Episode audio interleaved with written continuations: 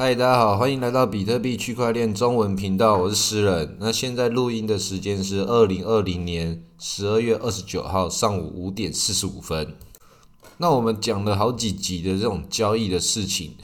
这一集特别连续录了第二集，这个就是特别节目，讨论一个最近在我的朋友圈之中大家都很热烈讨论的话题，而且这些都是大家开始自己体验到一个感知，但是。彼此都没有聊天讲到这件事情，后来再聊一聊之后，发现大家都有一样的想法。这个想法就是末日准备，就是跟我们看那个那些电影，有的时候你那个走到末世以后，那个到底是发生什么大灾难？可能是饥荒，可能是原子弹，然后或者是或是像我们现在的这个这个 COVID nineteen 一样的这些事情发生了。如果甚至可能有僵尸这种，讲极端一点。的这种末日状态，你应该做好什么样的准备？那其实有这种思维是很好的，每一个人都应该做好你自己极端状况之下，你自己本身的这个生存能力要能够建制好，包含一些工具或是你的资源的一些储备。那我们比特币确实也是这种末日准备者很爱好的一个货币。为什么？因为它只需要有那个网络。然后你就可以使用了，甚至不用网络，有卫星也可以。要是在战争的时候，那个可能那个国家的法币都会变得直接归零，像废纸一样。所以那个比特币这种东西，它就是这个末日准备者很爱好的其中一个工具，就是很有这种废土朋克那种风格，也是 cyberpunk，反正这种朋克风格都是差不多意思的东西。然后要讲的不是只有比特币，包含你的。财那个粮食工，然后其他这种工具，或者是或是其他的烟酒，这些都是在末日准备很重要的东西。还有打火机这些事情，那我朋友还特别列了一个清单。最近我们正在把我们这个清单整合起来，大家就开始讲自己认为末日准备有什么东西是要特别一定要采买的，然后。最近我又听了那个台湾通勤第一品牌，那个现在台湾最有名的那个 podcast，他们这一次讲到说他们圣诞礼物交换的主题是那个末日准备工具，然后所以代表说这大家都开始想到这件事情的，那这件事情真的是每个人都要放在自己的脑袋里面开始消化一下，你要做出什么样的准备？像是有戴眼镜的人，应该就要准备那个备份的眼镜，然后备份的手机。隐形眼镜这些东西，电脑，或者是你那个备用的那个电池充电宝，或是专门有一只手机是那个那种以前的那种 Nokia 智障型手机，都是很耐操那种。每一种这种通讯软体啊，你自己眼睛看到的，你用的东西，你喝的水那个滤芯，直接一条一条把它列出来，看一下你在什么样的条件环境下，应该要什么东西在里面。甚至有人开始在囤那个十字弓。我一个朋友竟然开始说他开始在买十字弓的，这个就是很极端的状况。他可能真的是要怕那个有人去变成僵尸吧？那他是讲说那个是之后可以用来打猎的。如果说没有饭吃的话，我觉得哦，这个就很聪明的，这个想的非常极端。不过他真的已经买了。我跟他讲到的时候，他说你这个太夸张了吧？他说我真的已经买了，而且我推荐你买一个，不是十字弓，你还没你入门的话，你先买那个工兵铲。说工兵铲可以用来砍树，又可以用来种农地，所以很实用，而且还专门跟我讲说，你要买要买那种那种日本的，日本的那些遇到那个树木的那些什么浆汁那些树皮，它都不会生锈，那个锻造的技术不一样，所以这种资讯大家可以把它慢慢收集起来。那其他那些罐头啊、泡面啊这些东西，当然也都是要考虑的其中一些东西。而且这个东西跟我们比特币这边有关的，不只是刚刚讲这个比特币，它跟货币学也有关系。为什么呢？因为这些罐头这种标准化产品，就跟烟啊、酒啊、钱啊这些东西，它在打仗的时候，或是一些极端状况时候，它都变成像一种货币等级的东西。然后我很推荐大家先开始囤一个叫士力架巧克力。士力架巧克力，它真的是能量棒等级。你一天只要吃一根到两根，那一整天都不会肚子饿。当然，这样不是有营养的做法，但是你只讲热量的话，它是一个很好的热量来源，而且它可以囤。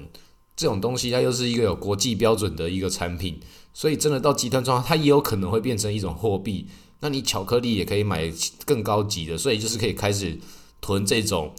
兼顾兼顾这种末日准备的粮食。所以有些人会用吃粮食的吃这种零食的习惯。那你开始吃零食的话，你可以开始就买一些这种相对健康的，然后又有那个额外功能的。然后所以像那种罐头类的东西，你就可以买这种像八宝粥一样。这种也是一罐一罐，很适合逢年过节送礼用。那如果说是发生问题的话，真的需要囤粮的时候，你手中也有这个八宝粥可以当吃，就是吃一顿，然后也可以撑很久。那讲这些开始感觉这种好像很极端，好像大家会讲说，诶，诗人怎么开始讲这些好像不太可能会发生的事情？当然，我们都希望它不要发生啦。这种就跟那个大楼里面的消防栓跟灭火器一样，我们都备而不用。做好准备总是没有错的。那你们要做出合理的配置，就跟我们做这个比特币投资一样，你所有的仓位合理的配置，然后你自己的这种生存条件做一个资源的采买，然后都是很很正常的。那如果你要更专业的话，就像我朋友买工兵铲，或是那个钓鱼绳，然后还有那种童军绳，那个童军绳还可以把上面给剪开，然后它里面有三层不同的线，最里面那一层线还可以。捡起来当做那个蜡烛的烛芯，所以那个我朋友弄这种东西，他也是专门弄虚拟货币的，也是赚很多。还跟我说他最近想要搭建一个比特币卫星，就是在这种极端状况之下的时候可以用，到时候还可以租借给别人，来让人家传比特币，跟人家收手续费。哦，这个就很会动这种头脑了。然后他说他还讲说啊，就算没有发生的话，我觉得弄一个也好玩，这就是大户思维。我觉得这种这个人太酷了。那我再讲讲为什么最近很多人大家都开始有这种想法。当然跟我们最近这个疫情 COVID-19 很有关系。另外一个就是那个印度那边的那个蝗虫灾害，最早从非洲那边来，然后再到这个印度这边，开始就有人讲说，他会不会再跑到越过喜马拉雅山，或者再往这个东边飞，飞过这个海峡，然后一路到那个中南半岛，然后再到台湾，有没有可能？都有可能。虽然它每一层它那个难度都越来越高，但是也要思考一件事情：全球的这种经济跟这种货物的流动都是相通的。它不一定这个蝗灾一定要到台湾才会对我们造成影响，因为我们这种外销的谷物跟进口的这些粮食，它都比例都不一样。这种全球的经济，这种粮食市场全部都是连在一起的。它如果真的发生事情的时候，它一定是。整体相关的，那这个玩这个小麦期货啊、玉米期货那些玩家，这不是我们这边讨论的范围，因为那边也是另外一个专业。那我今天只就这个事情的可能性来来为大家讲一个我的看法，因为不管是蝗虫或是这个 COVID-19 这种病毒，它都是那种扩散型的东西，都是有可能会到某一个程度超过那个阈值，或是有人讲说那个叫阀值。就会指数级的这个上涨，因为就像那个那个池塘里面的浮萍一样，你只要先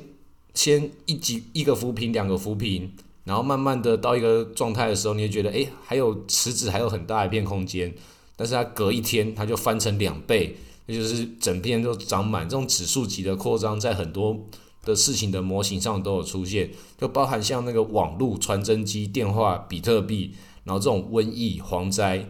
它都是一样的啊！蝗虫为什么它是一个也是这种指数级成长的的一种现象呢？因为蝗虫它这种事情，它一开始它有两种形态，一种是状况好的时候，就是水产丰饶，它有很多的草都可以吃的时候，它就是一个很正常的小蝗虫。但如果说它开始感受到旁边的这个生存环境开始越来越严苛，它就会开始体内的激素就会发生改变，然后让自己变得更大只、更凶猛。可以去抢东西来吃，因为它怕自己生存不下去。但它一变成开始抢这个东西吃的时候，旁边的东西就变得更少了。它每天消耗热量更高，然后自己吃的热量也提高，然后旁边的蝗虫也开始会觉得说环境越来越严苛，就一整批的一起扩散，一起变大。然后变大之后，就一一票一票的把所有的这些庄稼、生那林木都全部把它吃掉，然后它就会变得像扩散，像疾病一样一层一层的扩散出去。那我们从这里又可以得到另外一个蝗虫这边给我们的启示，因为像蝗虫这种灾害，你是没办法去阻止它的第一波的，那个第一波发生的事情，它就会持续发生。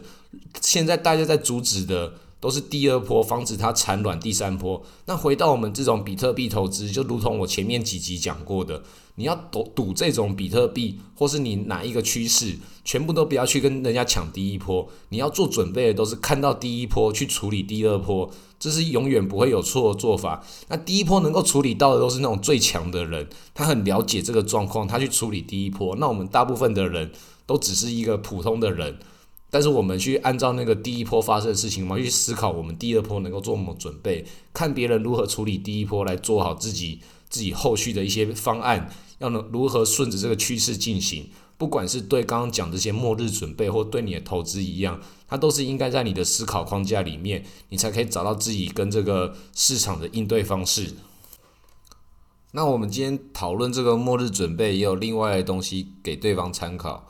因为像我这些所有的朋友，有考虑到这件事情的人，我发现这些人在熊市的生存能力都特别的强。我也是这几年跟他们交流之中学习到了解。你要为自己的那个熊市做好准备的时候，你自己活下来的这个概率比较高，你才可以撑到下一个牛市。因为所有的这种投资逻辑，或是所有的其他状况都是一样，都是你能够活着这件事情是最重要，你才可以在市场中继续跟他玩下去。那你做这个投资的时候，不要把你的这些资产状态让自己陷于一个风险很高的。的情况，你这样子一直玩一直玩，只要你能够继续留着最后的这个不怕没柴烧的状态，你都可以跟市场找到一些你重新获利的机会。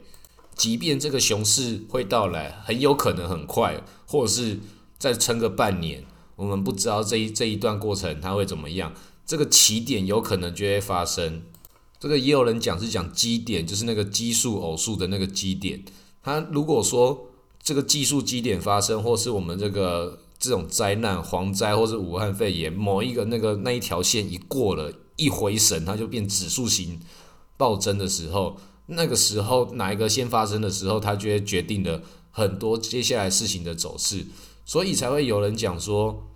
像那个什么蝴蝶效应这种东西，它就是一个小小的事情，它会改变很多事情。当然，蝴蝶效应这个讲的是很夸张，说在那个。北京的蝴蝶会吹起在纽约的这个大风暴。当然，它这种这种这种天气的东西，它是它是一个更复杂的东西。但是全球金融市场也是一个很复杂的，所有东西这些好几个复杂体系的东西加在一起，它是不可能可以预知的。它只能够从一种大概率之中找出某种的这种可能性的那个概率比较高的事情里面，啊大部分的东西。很有可能从一些外部系统、外部条件之中，就影响了你这个内部系统中看起来本来很确定的事情。这就像是我们投资市场里面，很多人就觉得啊，这个币很明显它就是要暴涨的，但是它很有可能会比它还有更巨大的事情去覆盖掉它本来的这个内部系统里面的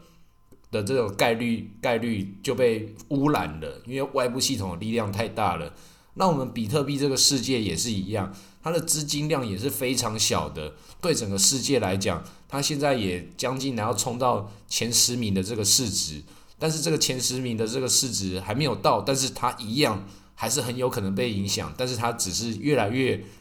表现出它自己的地位了。但是很多东西，如果它那个科技一走到另外一边，它可能本来很巨大的东西又变得一一文不值，比如说像之前的柯达，或是之前 Nokia。一直以来都是这个市场里面的行业怪兽，但是比特币这个东西，我认为比他们更安全的地方，它是因为它是一种理念。这理念这种东西，就算它的那个本来的这个产品它消失了，它会有另外一种形式的东西去取代它。就像是 Nokia，它塑造的是一个大家使用手机习惯的这个产业。就算它这家公司不行了，也会有其他的公司，比如说苹果，然后摩托罗拉那些也不见的公司，但是。使用手机这个习惯已经变成人类的文化一部分了，